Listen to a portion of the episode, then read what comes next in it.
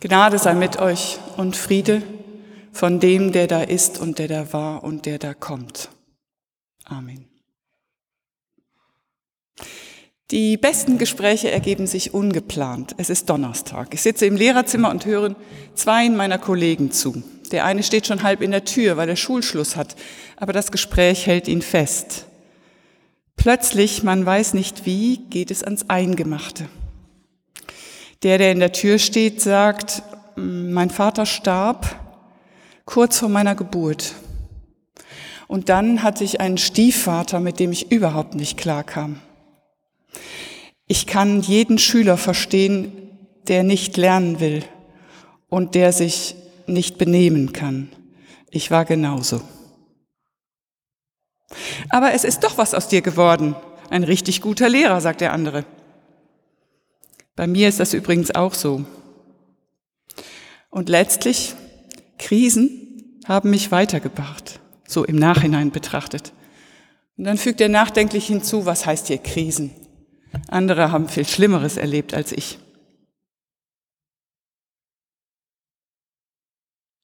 Aber ja, Krisen haben mich weitergebracht. Das Schicksal hat es zum Guten gewendet oder er guckt ein bisschen scheu zu mir rüber. Ich bin ein bisschen exotisch als Pfarrerin in diesem Kollegium. Die göttliche Fügung. Man muss manchmal einfach Gottvertrauen haben.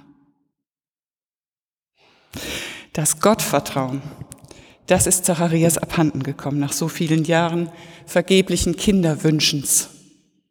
Beten, hoffen, probieren, Ärzte konsultieren, enttäuscht werden, sich abfinden.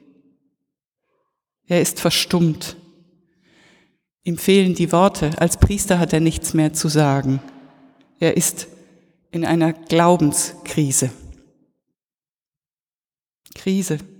Ich lese die Bedeutung im Duden nach. Krise bedeutet schwierige Lage, Situation, Zeit der Gefährdung, des Gefährdetseins, aber auch Zeit, die den Höhe- und Wendepunkt einer gefährlichen Entwicklung darstellt. Aber zunächst schwierige Lage, schwierige Situation. Das Gefühl, es ändert sich nichts und wird sich nichts ändern. Ich habe keine Kraft mehr, ich kann mich nicht mehr motivieren, ich kann nicht positiv denken. Dieses Corona-Jahr stellt viele Menschen vor eine große Herausforderung. Und wer jetzt erkrankt, den trifft es besonders hart, weil er sie abgeschnitten wird von dem, was einen in so einer Situation noch aufrecht hält, der Liebe und Zuwendung der Liebsten und Allernächsten. Keine Besuche. Und dann stehen da Geschichten in der Bibel, wo jemand guter Hoffnung ist nach langen Jahren der Hoffnungslosigkeit, Elisabeth empfängt jenseits der Menopause ein Kind. Sie ist guter Hoffnung und sie und Zacharias werden nach neun Monaten Eltern eines kleinen Jungen, den sie Johannes nennen. Johannes bedeutet, Gott erbarmt sich und ist damit die Bekräftigung, was in dem Namen Zacharias steckt, denn der bedeutet, Gott gedenkt. Dem, der sich von Gott vergessen wähnte, wird das Erbarmen Gottes geschenkt. Ich erinnere mich an die Geburt unserer Kinder. Es sind Frühchen und ich hatte, wir hatten große Angst. Nicht neun Monate lang, aber eine gefühlte Ewigkeit. Und dann kam sie auf die Welt und ich erinnere mich auch daran, an das unbeschreibliche Gefühl der Erleichterung, an ein tiefes Glück, an das Gefühl, ein Wunder erlebt zu haben, an ein fast heiliges Ergriffensein. Ich glaube, ich war Gott, ich war Gott nie näher als da. Krise, Zeit, die den Höhe- und Wendepunkt einer gefährlichen Entwicklung darstellt.